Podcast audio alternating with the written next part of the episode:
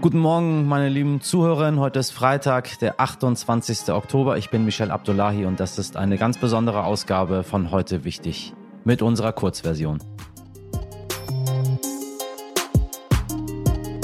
Wir könnten heute über Alfons Schubeck sprechen, der für drei Jahre ins Gefängnis muss, oder über Elon Musk, der nun definitiv Twitter gekauft hat. Aber wir wollen in dieser Ausgabe auf die Ereignisse im Iran schauen, die sich dort überschlagen. Immer mehr Menschen außerhalb des Iran posten und erzählen über die Zustände vor Ort. Am Mittwoch haben die Fernsehmoderatoren Joko und Klaas ihre Instagram-Kanäle an zwei iranische Aktivistinnen verschenkt und das für immer. Auf dem Konto von Joko Winterscheid postet in Zukunft die Frauenrechtsaktivistin Azam Janglavi die nach einem Protest gegen das Kopftuchgebot im Iran fliehen musste. Das Konto von Klaas Häufer Umlauf wird nun von Sarah Ramoni von der Bewegung The Voice of the Streets genutzt.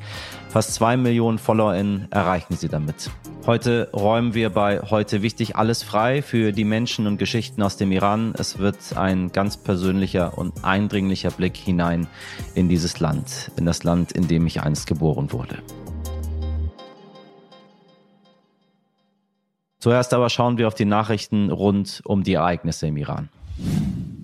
Im Nordwesten des Irans haben DemonstrantInnen versucht, ein Behördengebäude in der Stadt Mahabad zu besetzen und zu stürmen. ARD-Journalistin und Weltspiegel-Moderatorin Nathalie Amiri, die in der vergangenen Woche bei Heute Wichtig war, teilte ein Video mit dem Hashtag Iranian Protests 2022 auf der Nachrichtenplattform Twitter, das chaotische Straßenszenen zeigt. Es war zunächst nicht sicher, ob die DemonstrantInnen das Büro des Gouverneurs besetzen konnten, doch laut der staatlichen Nachrichtenagentur IRNA sei ein Eindringen der Demonstrantin verhindert worden.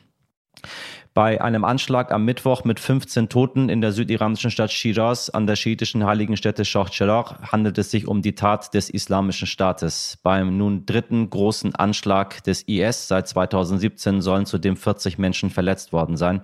Trotz einer erhöhten Sicherheitsstufe im ganzen Iran waren die Attentäter in die Moschee Shah Cheragh, die zu den heiligsten Städten der schiitischen Muslime im Iran zählt, eingedrungen, wo sie mit ihren Schusswaffen gezielt Betende töteten.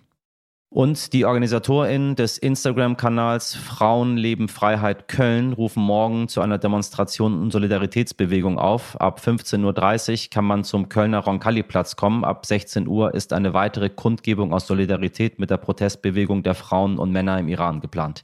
Die Polizei Köln rechnet mit mehreren tausenden TeilnehmerInnen. Meine lieben Zuhörerinnen, seit 43 Jahren richtet die Islamische Republik seine Bevölkerung hin. Seit fünf Wochen kann es die Welt endlich sehen, dank Social Media. Der Schlachtruf der Revolution trägt den Namen von Mahsa Amini, jener Frau, die die Schergen des menschenverachtenden Regimes getötet haben, weil sie ihr Kopftuch nicht richtig trug. Wie sie es schon so viele Male gemacht haben. Doch diesmal haben sie ihre Tat unterschätzt. Diesmal schauen ihnen plötzlich alle dabei zu.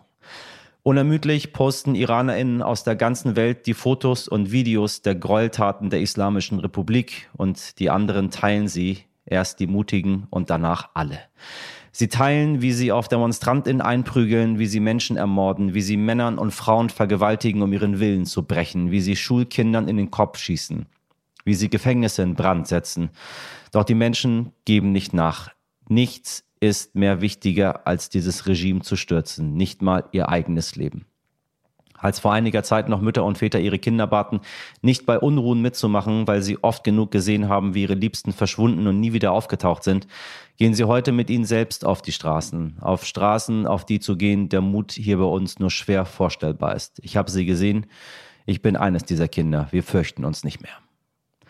Wir alle IranerInnen, die uns im Ausland befinden, begeben uns bei jedem Aufbegehren gegen diese Diktatur in Gefahr. Vielmehr tun es unsere Landsleute im Iran. Vielmehr.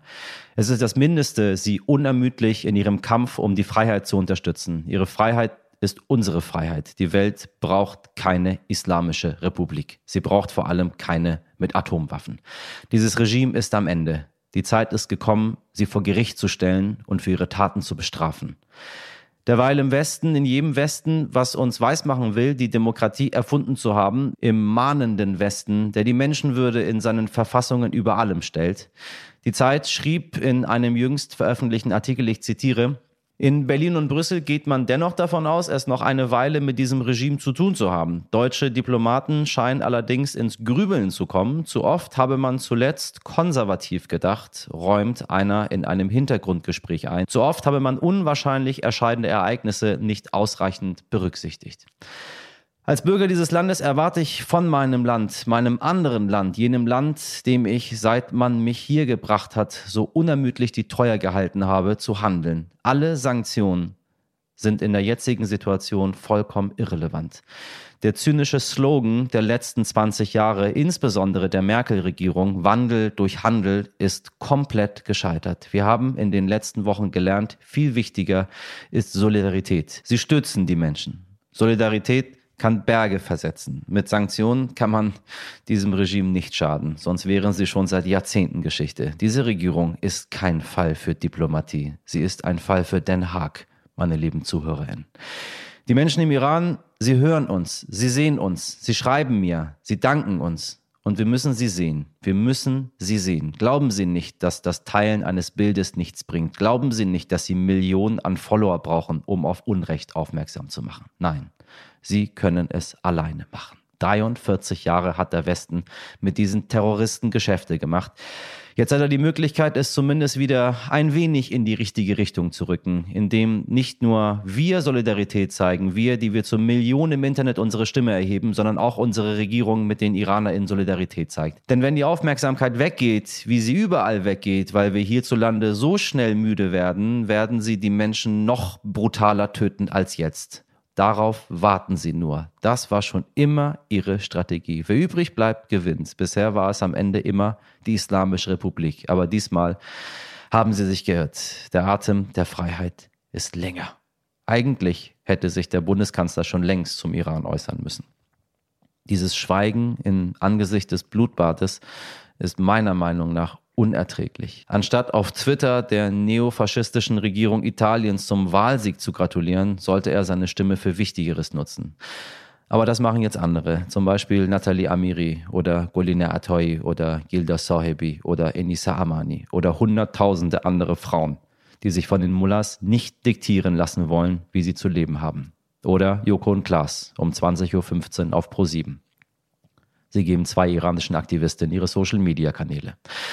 Danke dafür und danke euch allen. Diese Revolution wird nicht von der Politik gemacht, sondern von den Menschen, von uns Menschen.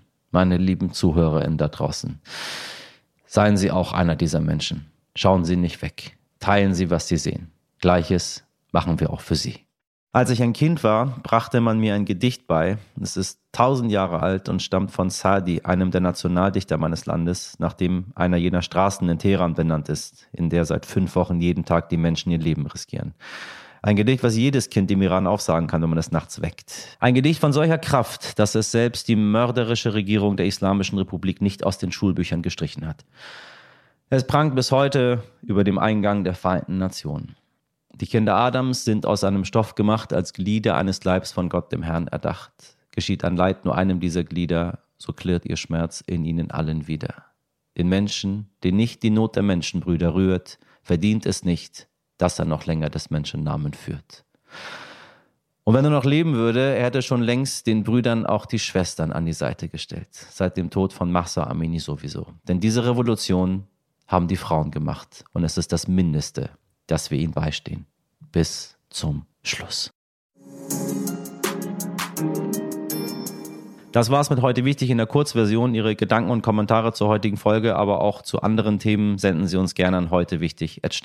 Am Montag um 5 bin ich wieder für Sie da. Jetzt wünsche ich Ihnen ein schönes Wochenende. Machen Sie was draus. Ihr Michel Abdullahi.